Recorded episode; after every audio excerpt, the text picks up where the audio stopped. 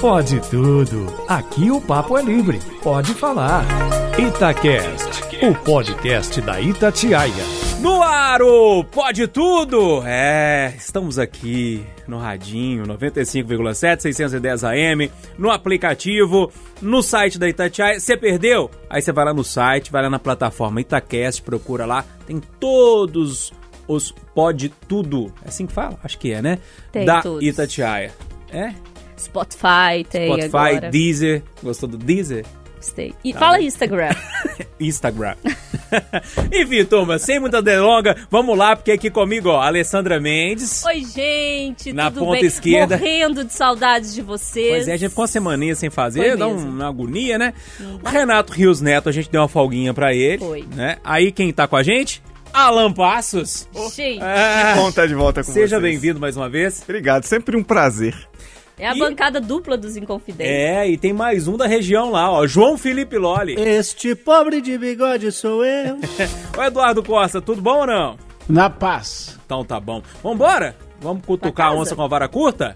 Let's go. Então vamos lá. Ô, Alan, você é o nosso convidado, Uhum. participante convidado. Você é, você é quase como se fosse o sexto elemento, É. né? Aqui do, do Pode No Tudo. basquete tem isso, né? Tem, até é. o prêmio de melhor sexto homem da Exa- temporada e tudo exatamente. mais. Tem no, no futebol de salão, tem o líbero também, né? No- Goleiro no- linha. O goleiro linha, tem no... Tem aquele outro... No vôlei tem o Líbero. líbero agora, enfim. O Alan é esse cara aí. A gente precisa dele, ele vem. Faz de tudo, né? O Alan, a gente se lembra como é que é a dinâmica, né? Ah, lembro. Deu pra Então vamos esquecer, lá. não. Pra você que tá ligando agora, que tá pegando o pó de tudo, é o seguinte: cada um traz um tema, né? A turma não sabe do tema do outro. Eu sei deles porque eu preciso dar uma organizada na parada aqui, né? E pra começar, a gente gosta de começar de forma mais tranquila, trazendo as músicas da semana. E o Alan Passos fica à vontade pra trazer a música dele. Eu gosto de música velha, todo mundo sabe disso. É, quem não sabe ficou sabendo agora. O Eduardo vai adorar o meu pedido, que a gente já brincava disso um pouco antes. É, tem nada a ver com o meu tema Pode e serve de, de homenagem, porque tem um, poucos dias que eu completei um ano de, de casado com a Daya, minha esposa. É uma música que a gente gosta de ouvir junto, é bem raiz, Leandro e Leonardo, Talismã. Só um pedacinho, só você que me ilumina, meu pequeno talismã. E por aí vai. O amor está no ar. É. Só você que me ilumina. Que fofinho. Você gostou dessa, hein, Eduardo? E a sua? Ah, quem tá beirando 40 anos de casado tem que tomar cuidado pra não cantar. Vai com Deus! A minha música tem título de Reunião de Bacana. E o refrão é: Se gritar, pega ladrão. Não fica o meu irmão. Se gritar, pega ladrão.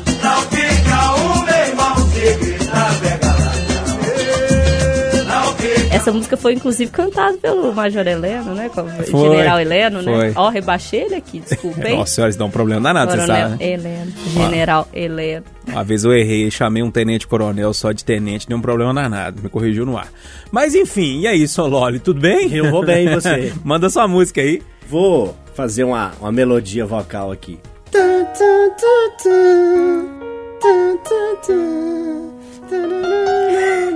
Ficou bom não, hein?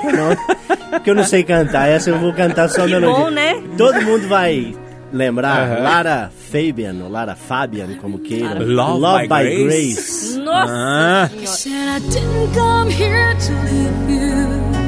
I didn't come here to lose. foi longe, Oh, hein? tava ruim, viu, Loli? Porque eu A, não... a novela tá voltando aí, né? Não tem jeito, né? Então, Ah, tá voltando? fui- Tá. já voltou, inclusive, ué. Laço de família. Que isso, gente? Que isso? Vale a pena ver Rio de, de Janeiro. novo. Felicidade, alegria, Olha só. E você, Moreirinha? Eu, te, eu vou só. Já foi a vez da Alessandra? ainda não? Então tô pulando tudo. Ô, Alessandra. Psicotrópico Esse- pesado, aqui, processa né? ele. Ele tá te.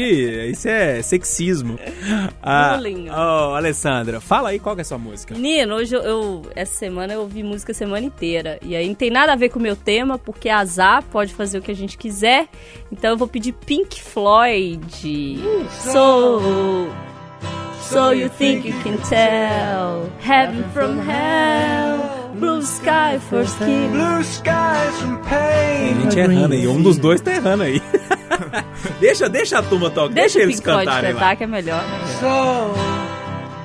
so you think you could tell. Ô turma, eu trouxe pra gente começar aqui o Jorge Ben, Jorge Benjó. Tem, eu não sei lá, não sei porque que eu trouxe Jorge Benjó, não me deu vontade. Tava ouvindo Jorge Benjó, falei, cara, que balanço que tem essa música carioca, né? A mistura de tudo de funk com música é, black americana, com soul, com jazz, essa confusão toda, isso mexe muito comigo. Salve por isso que eu gosto, simpatia. é, acho que é por isso tanto que eu gosto do Timaya. E eu acabei juntando o Timaya com o Jorge Benjó, com o W Brasil e chamo o síndico. Só pra gente dar uma animada. Jacarezinho, Avião! avião, com. Já que o Alan Passos é nosso convidado, nosso convidado especial, nosso sexto elemento, eu vou começar com ele. Co- Isso. Tudo certo? Democraticamente? Então vai lá, Alan. Manda ver seu tema. Júnior, eu não fugi de um tema óbvio, mas ele tem tantas ramificações que eu já vi que eu vou precisar da sua ajuda. Vou trazer o tema e você vai me ajudar a dividi-lo aí em subtemas Boa. e distribui para a galera. É, a base dessa conversa que eu quero propor aqui é a alta do preço do arroz, né? Porque todo mundo que está em casa sabe como ele subiu, em alguns lugares mais, outros menos, mas subiu e subiu muito. Fui fazer compra na quarta-feira e me deparei com um cartaz no supermercado limitando a quantidade de pacotes por pessoa. É, eu não fui com a intenção de comprar seis pacotes de arroz, como foi o, o local que eu vi a limitação. Mas isso me levantou outras questões. Se estão limitando, por que estão limitando? Há risco de abastecimento? O governo garante que não. Mas então, se o pessoal comprar demais, aí vai fazer o preço subir mais ainda. Dentre as várias explicações técnicas, que é quem a gente tem que ouvir mais do que o achismo, me preocupa que mais um assunto que a gente vive, importante, preocupante para a massa brasileira, para quem ganha pouco e precisa muito de um, um tipo de alimento como esse, que é base da refeição do brasileiro, e a gente está politicando tudo de novo. É, e aí eu vou eh, destacar aqui duas frases do presidente que me chamaram muita atenção. Uma delas, negativamente, o Bolsonaro, que repetiu o vice-presidente Mourão e jogou. Não, aqui preciso ser muito honesto, ele não disse que essa é a única responsável pela, pela subida no preço do arroz, mas que o povo está comendo mais por causa dos 600 reais. Muita gente passou a receber o auxílio emergencial, antes ganhava mais. Como é que antes, então, com mais dinheiro, essa pessoa não comia mais arroz do que come agora? Parece que o pessoal não tem muita noção do que vale 600 reais. Uma família para quatro pessoas, você compra comida, vai comer carne uma vez ou outra e não vai ter mais nenhuma conta para pagar, né? Porque 600 reais não dá para muita coisa, para uma não. família inteira. Então, assim, é uma injustiça, chega a ser uma sacanagem jogar na, na culpa da população é, que passou a comer mais por causa do auxílio emergencial, essa subida no preço do arroz. E, para não dizer que eu tô batendo só no presidente, ele tá muito certo quando fala que não dá para tabelar, porque a gente já viu em outros governos, no governo da ex-presidente Dilma, frear na marra o preço da gasolina, por exemplo, e deu no que deu. Então, assim, são muitas coisas que a gente pode discutir dentro desse, desse tema o que, que a gente pode fazer para substituir o arroz, o que, que cada um pode fazer nesse jogo todo, porque até crise dentro do próprio governo isso já abriu, né? Ih, como? Eduardo, eu vou começar com você porque eu preciso fazer justiça. Pelo menos eu, Júnior Moreira, a primeira vez que eu ouvi falando nessa alta de preço, primeiro o Feliciano Abreu, que soprou no meu ouvido um dia, falou: Ó, vai começar um problema de arroz aí, eu tô começando a, a, a- pegar isso aqui nas pesquisas. E depois você, Eduardo, no, no- no comentário diário do Café com Notícia, você chamava a atenção para esse problema. Eu falei assim: mas será? Ainda estava muito incipiente tudo. E aí, Eduardo, como é que você está vendo depois de uma semana, uma semana e meia que você começou a falar nesse assunto? Como é que você está vendo isso tudo? Quando começamos a falar é isso, né? Muita gente dá de ombros, não dá importância, não, dá, não houve a repercussão que se esperava em Minas. E o assunto bateu em Brasília. E para resumir a prosa, eu acho que o governo federal fez três coisas que devia fazer. Uma, ah, ah, zerar a alíquota de importação do produto.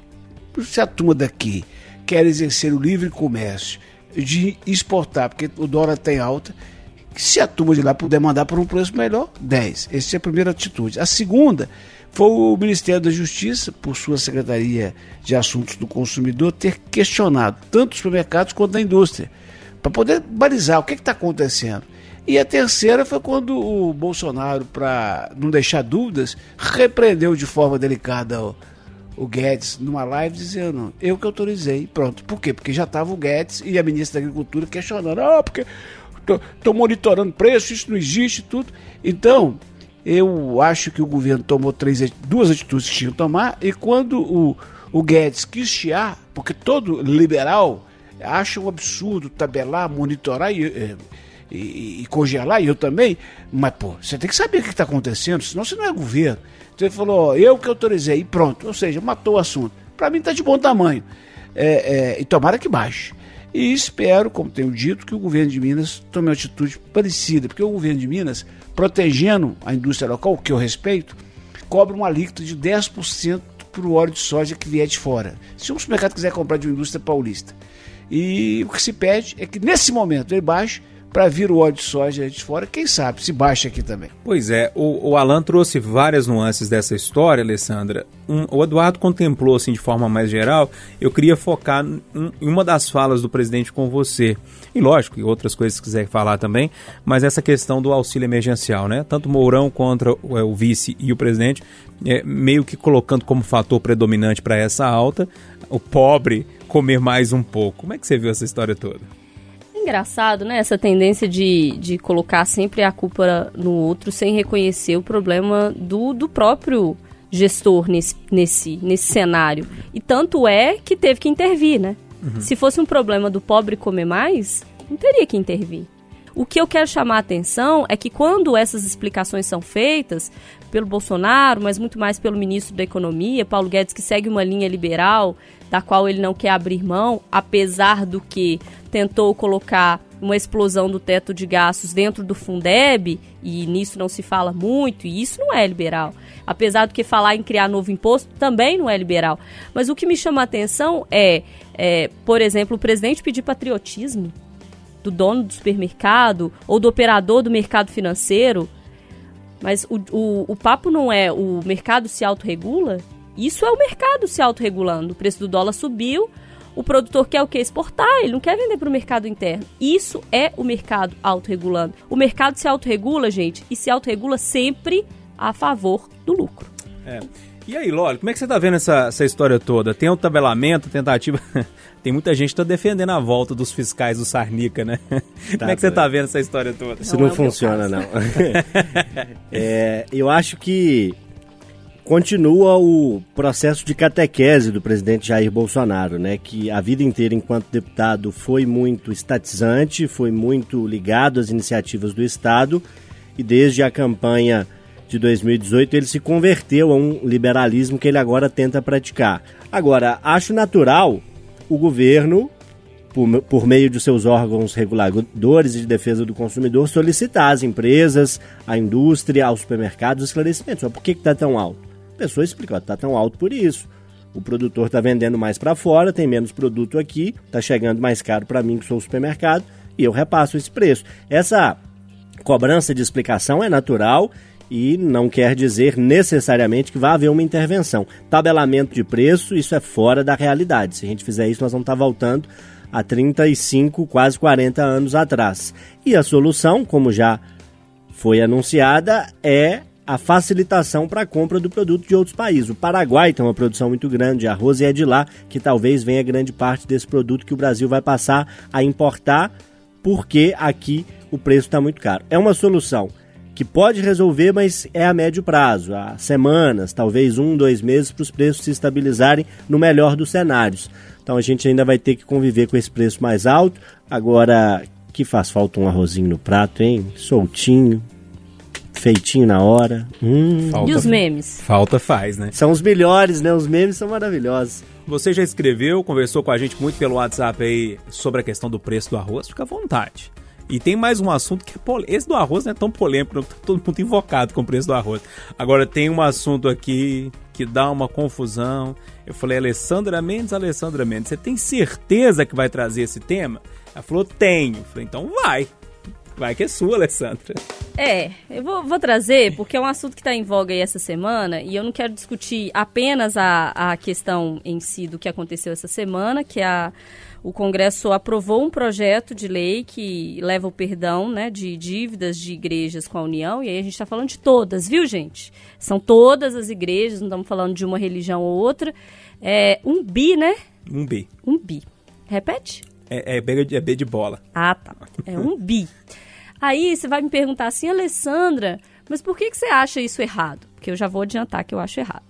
Eu acho errado porque as coisas precisam ser niveladas, né? A conversa no Brasil, ela é muito assim, teto de gastos, reforma, mas apenas para uma parte da população. A gente vê castas que estão ali é, sempre por fora, sabe? Sempre passando à margem de quando o assunto é austeridade, de quando, de quando o assunto é, é gasto. Inclusive, na reforma tributária que está tramitando agora na, na Câmara, prevê perdão também. As, as igrejas, né, não, as instituições religiosas não vão entrar ali no novo piscofins, que é o novo imposto que eles estão planejando. Então, eu quero perguntar para vocês, o que vocês acham é, dessa situação? Lembrando que não, eles não pagam IPTU, não pagam IPVA, dos todos os imóveis que estiverem no nome das igrejas, independente deles serem usados ou não, apenas para o fim da igreja. Então, às vezes tem né, um líder religioso que usa o carro para viajar fim de semana ou para viver. Não tem IPVA, não tem IPTU. O imposto de renda é só pessoa física. E aí a Receita descobriu, por isso a dívida de um bi, que os lucros estavam sendo distribuídos, nada estava sendo pago. E aí? O seu imposto de renda está chegando aí ano que vem que que você acha? Ô, Loli, vamos, vamos nessa? Pois é, é, eu acho que as isenções devem existir, estão previstas na Constituição, principalmente as de IPTU. De PVA faz algum sentido, mas a de IPTU faz mais sentido para que o governante de plantão não faça perseguição a algum tipo de religião, dificultando é, a instalação de templos religiosos ou de casas que fazem esses trabalhos nas cidades. Então, as isenções existem, elas fazem sim sentido. Não vamos abusar, não, né, gente? Não vamos abusar, porque o que mais tem, infelizmente, é pessoas mal intencionadas usando o nome de Deus em benefício próprio. A maior parte dessas dívidas que a Alessandra citou diz respeito a dívidas de previdência. Previdência, FGTS, Previdência Social. Dívida e... como se fosse uma empresa, né, Lógico? Como se fosse uma empresa. Não faz. É uma empresa, é, né? É uma empresa, né? E não faz nenhum sentido é, perdoar dívida de Previdência. Previdência não está com o perdão da. Não vou usar a palavra não com F, não. Vou usar o falida, para não usar aquela outra com F que todo mundo conhece e pensou aí. Previdência não está complicada, não fizemos uma reforma da Previdência Federal, estados e municípios não estão enfrentando essa situação. E muitas religiões é, utilizam alguns subterfúgios para dividir os seus lucros e para fugir dos impostos. É, é, pastores, padres, líderes religiosos têm muitas dessas isenções. E a forma que muitas igrejas utilizaram para distribuir os lucros é, entre aspas, é, atribuindo esses títulos a diversas pessoas que prestam ali outros serviços para fugir do pagamento justamente da Previdência e de outros impostos. Daí descobriu-se que isso estava sendo feito e toda essa celeuma foi gerada. O problema, Júnior, é que a gente, infelizmente, não é um Estado laico. A gente não separa religião de política, de administração pública. No frigir dos ovos, é, é, na conta de padaria ali na ponta do lápis, não faz nenhum sentido promover mais isenções a igrejas e templos religiosos. E perdoar a dívida não é um bom caminho. O, o Alan, eu estava conversando com a Alessandra antes da gente começar o Pode Tudo e eu ponderei exatamente uma coisa com ela, né? Porque uma coisa é ter algumas igrejas é, que são realmente gigantescas, né? E, e, se a gente for falar da Igreja Católica, algumas paróquias, algumas denominações, enfim que são, são paróquias muito ricas, uhum. né? É, que movimentam muito dinheiro. Com muitos terrenos. É, se a gente for lembrar do Padre Robson agora há pouco, né? Se a gente for lembrar Sim. de outros oligarcas aí é, é, da, da, da, área de, de religião. Agora, tem aquela igrejinha que é no bairro, seja evangélica, seja católica, o padre tem uma Kombi ali que vai levar uma cesta básica, que vai buscar uma criança ali para fazer uma, uma catequese, um negócio assim.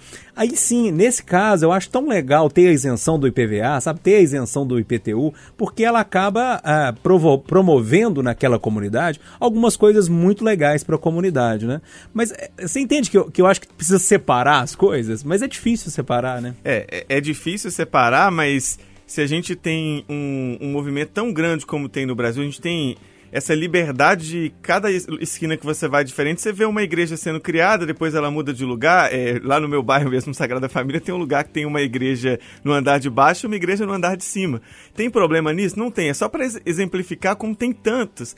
E essas unidades todas, igual você citou bem, algumas têm pouco dinheiro, outras têm muito dinheiro. É difícil regular. Se não dá para regular tudo e você já dá esse tipo de isenção, no caso do IPVA, do IPTU, para que dar mais esse perdão de, de dívidas como essa que o Loli citou, dívidas de previdência? Não faz o menor sentido, porque se você faz isso, você abre precedentes para outras eh, bancadas muito fortes também. Por exemplo, eh, aí outros setores vão querer, clubes de futebol vão querer perdão também. Aí daqui a pouco só o coitado do, do servidor, da- o trabalhador da iniciativa privada, que não tem uma bancada forte que representa ele, é que vai ficar custeando a, a previdência, por exemplo, é que vai ficar pagando imposto, é, É. que vai ter que lá ter o seu imposto de Vai renda ter que descontado. trabalhar mais antes de aposentar. É, porque né? o servidor público, a gente sempre fala aqui que não pode generalizar, mas tem bancada forte. Aí tem a bancada da bala, a bancada da Bíblia, a bancada da, Do boi. do boi. A bancada do, Do do da carteira assinada não tem, Tem, não. Ô, Eduardo, com a, a sua experiência, arremata isso pra gente. Imagino que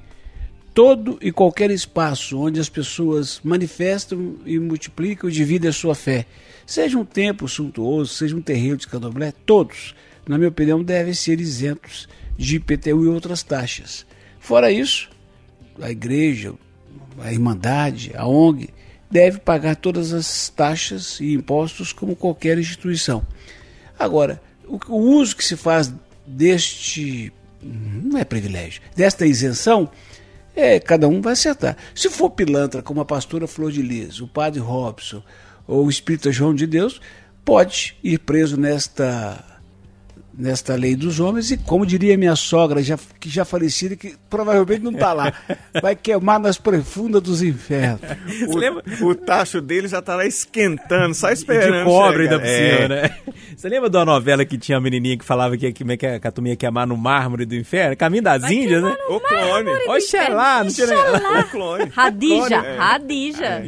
Ou turma noveleira em. Muito ouro, Muito tio Ali. Muito ouro, tio Ali. A turma é noveleira mesmo, né? Ô Eduardo Costa, eu vou com você. Eu trago um vídeo que está circulando no país inteiro de uma convenção do MDB, tinha que ser o MDB. Nós estamos em tempos de lives, né? Isso foi feito na live, resultado, o mundo inteiro ficou sabendo que era para ser algo mais restrito aos convencionais. Ah, o ex-prefeito da cidade de Cocal, no Piauí, pediu aos companheiros que o transformassem de novo em candidato. Ele já esteve lá, quer ser eleito de novo. E melhor parte do discurso dele: os senhores sabem que eu roubei, tanto é que eu fui preso. Só que o atual prefeito rouba muito mais. Então votem em mim. E isso fez voltar nas mídias sociais um vídeo também de uma entrevista da Luciana Gimenez com o Paulo Maluf, na qual era a pergunta: Mas o senhor falou mesmo que político no Brasil é, vi com essa palavra, viado?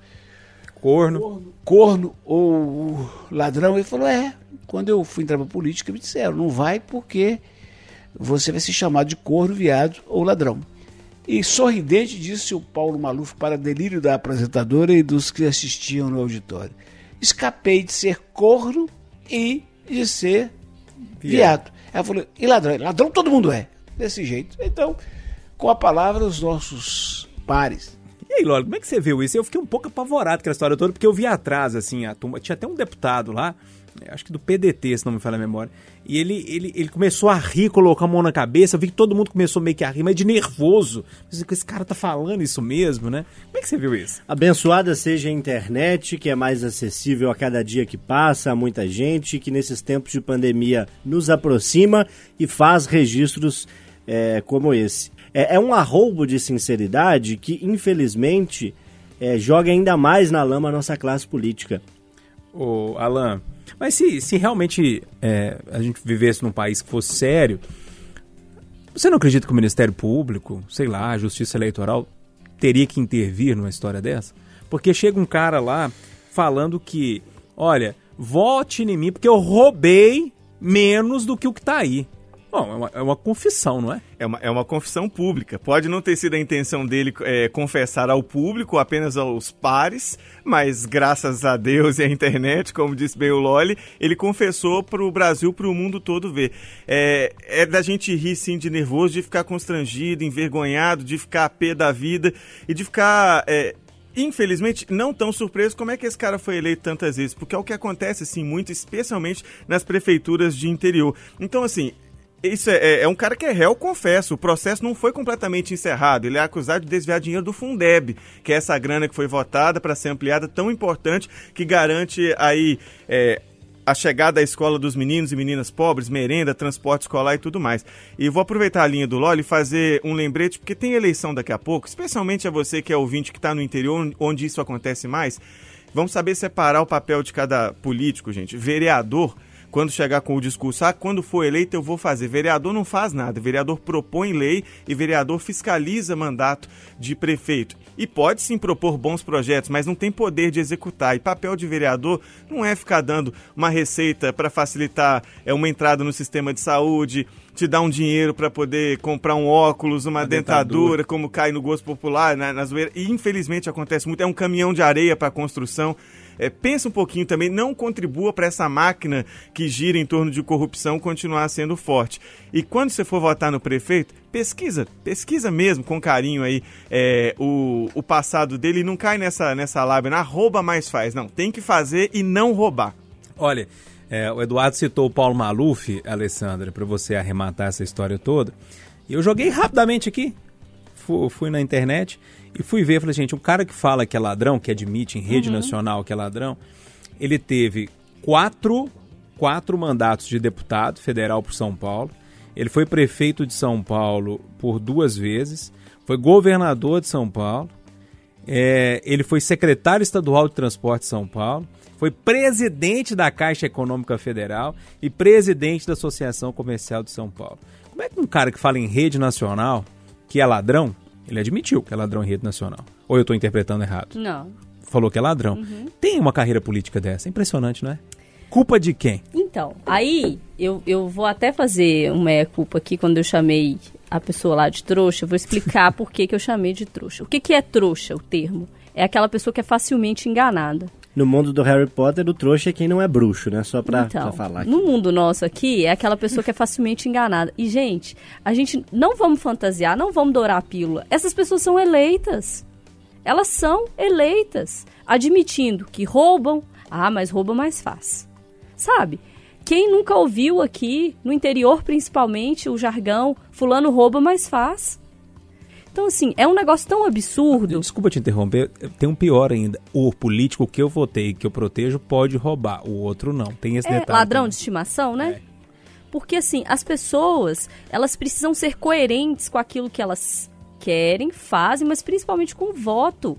Então, não adianta eu me revoltar hoje contra a possibilidade da criação de um novo imposto, contra a possibilidade de redução da, da, do investimento em educação, em saúde, contra uma reforma da Previdência que às vezes me prejudica, mas que não pega é, o, o militar, enfim, que não pega essas grandes carreiras, contra uma reforma administrativa que pega apenas o servidor de cargo mais baixo e não pega o juiz, não pega o militar. Eu vou me revoltar, mas eu votei na pessoa que rouba mais fácil.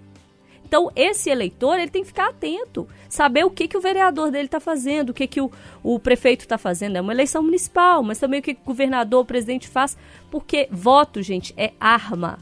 A gente precisa entender isso. É, eu, João Felipe Loli, Alan Passos, Alessandra Mendes e Eduardo Costa pra... A turma tá rindo de mim aqui que eu falei Loli mostrei o Alan. Probleminha, né, gente? Tá com probleminha. Um probleminha de, de coordenação motora. Mas, enfim, pra gente trocar ideia aqui, e o Loli, eu deixei o Loli por último, porque o tema dele é daquele pra gente fechar de forma mais leve. Manda, seu João Felipe Loli. Vou mostrar para você depois uma foto aqui minha e do Alan de 1900 oh. Lava Égua, da nossa começo de carreira lá em Ouro Preto, que aí você conta pro ouvinte depois. Meu Deus. Eu quero falar aqui da Caroline Torres, deve ser Caroline, né? Porque é K e depois tem um Y no meio aí. É, a cidadã é lá de Brasília, comprou um carro novo, parcelado, muita dificuldade, trabalha ali, salário na ponta do mês. Carrinho popular, 50 Popular. mil. É, acho que até menos. Ah. É um Fiat Argo, né? Não, mais de Nossa, 50. é mais de É, 50. né? Então não, não é tão popular esse não, mas pago com Você- você tá financiamento, acostumado né? com Mercedes, com Porsche. O nível é outro. Pois é.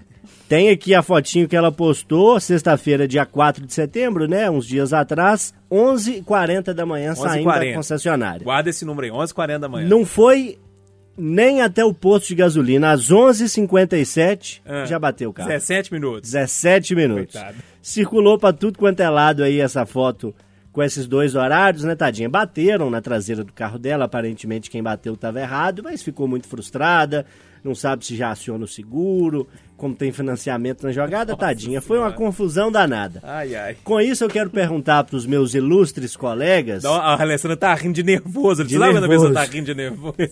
quero perguntar pros meus colegas, pedindo aí desculpas ao ouvindo, vou falar aquela com M não. Qual foi a maior cagada que você já fez no trânsito?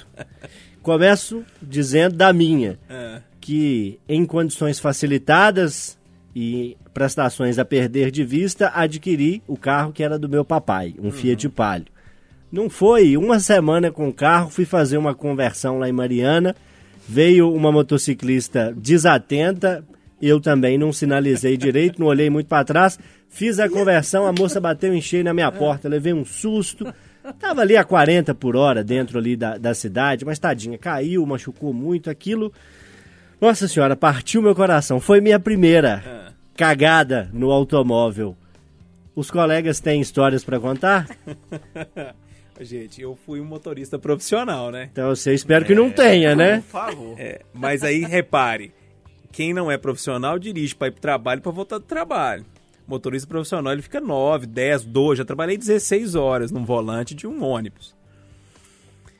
É, mas a, a, a agadinha que eu fiz uma vez, eu vou ter te contar o meu caso, eu não vou resistir Por não. favor. Conta. Eu tava na garagem, eu era manobrista ainda, não tava saindo muito pra rua, não. E vocês lembram aqueles ônibus? Tem muito ainda aqui, que a gente chama de ônibus chifrudão, que tem os retrovisores lá na frente, assim.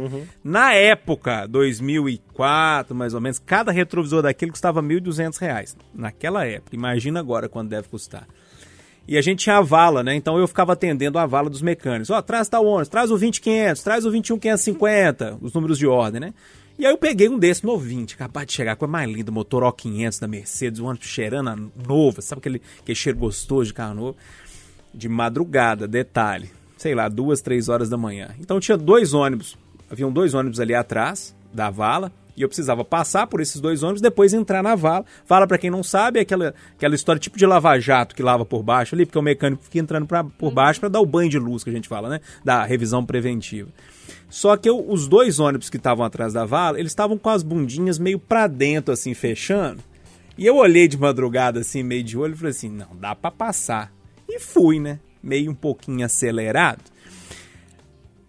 Bateu os dois retrovisores, um no ônibus de um lado, o outro no ônibus, ainda bateu nos dois para-brisas. Então eu quebrei dois retrovisores e dois para-brisas de ônibus. Tá Que pagando beleza, até hoje, não? Mais ou menos isso.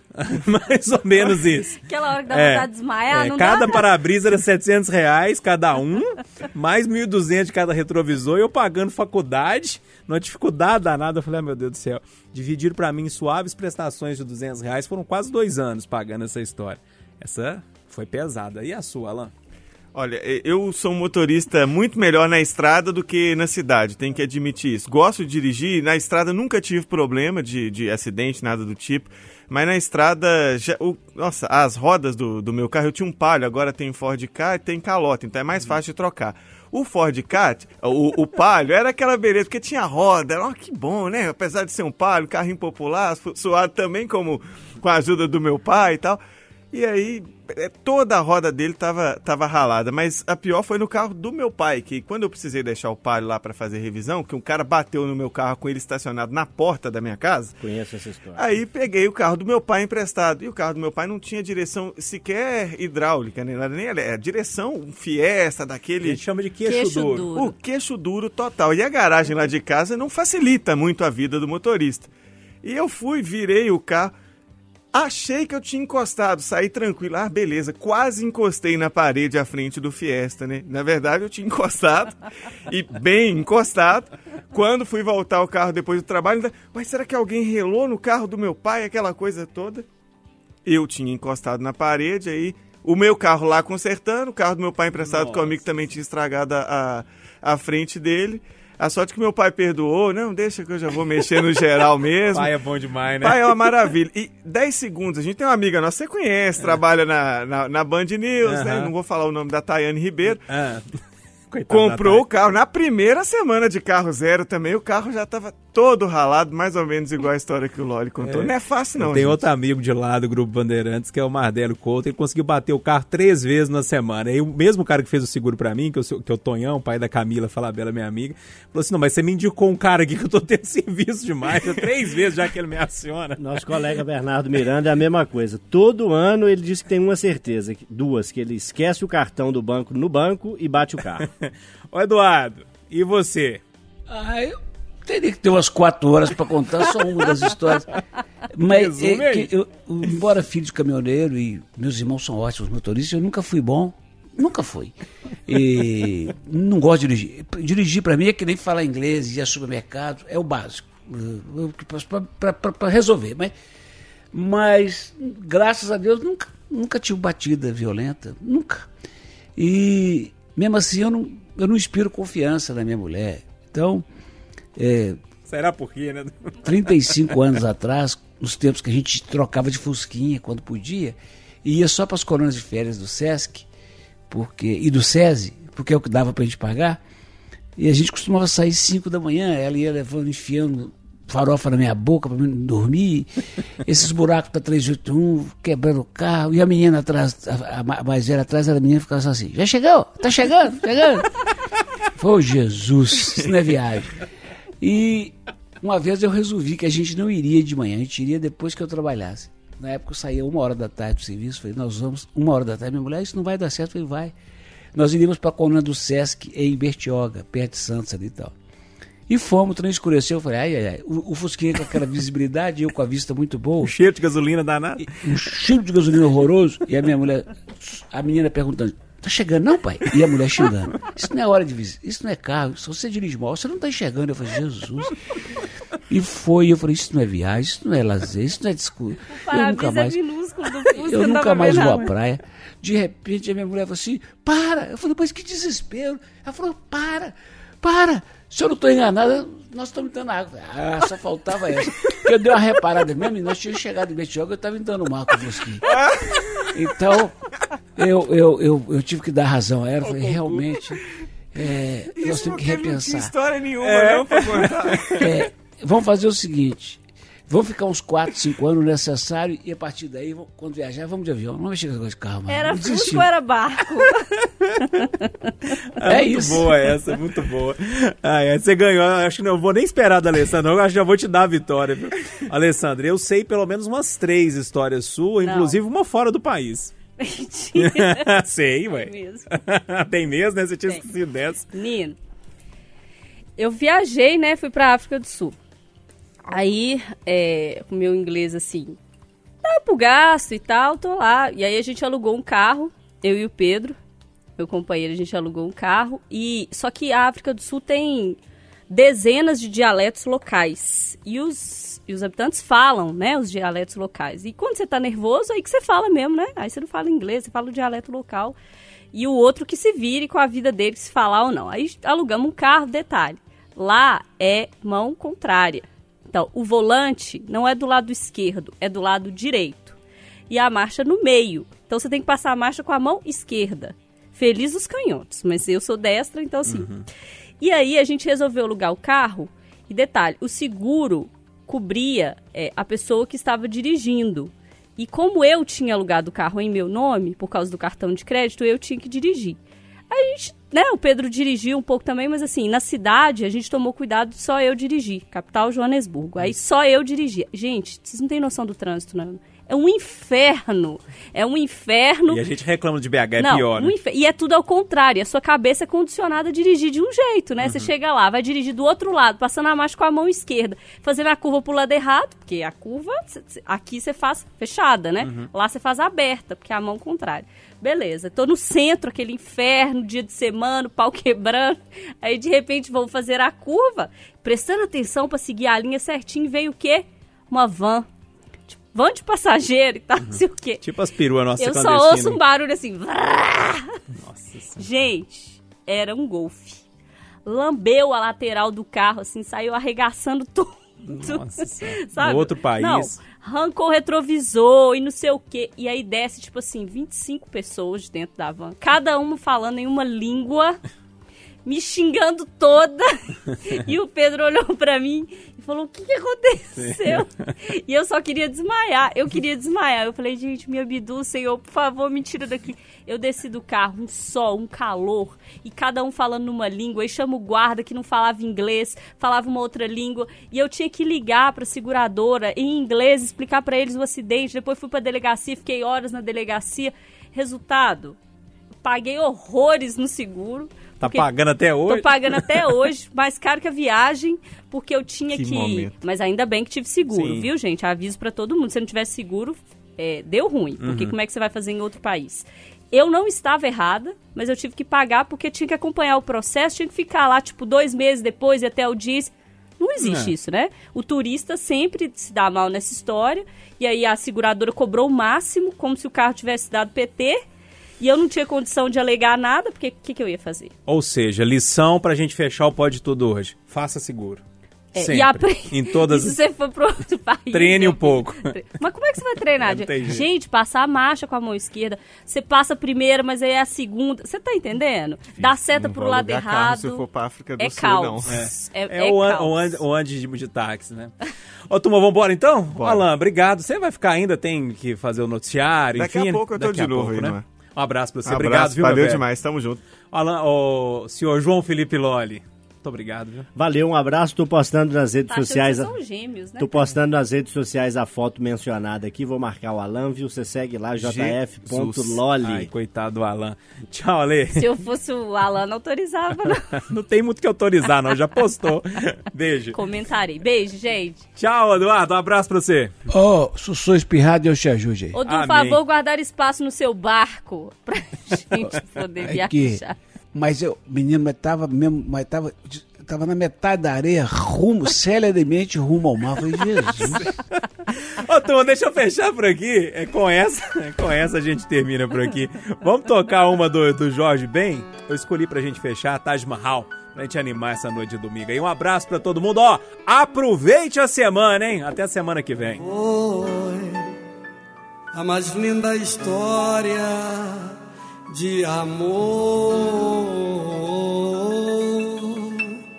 que me contaram e agora Pode tudo. Aqui o papo é livre. Pode falar. Itacast, o podcast da Itatiaia.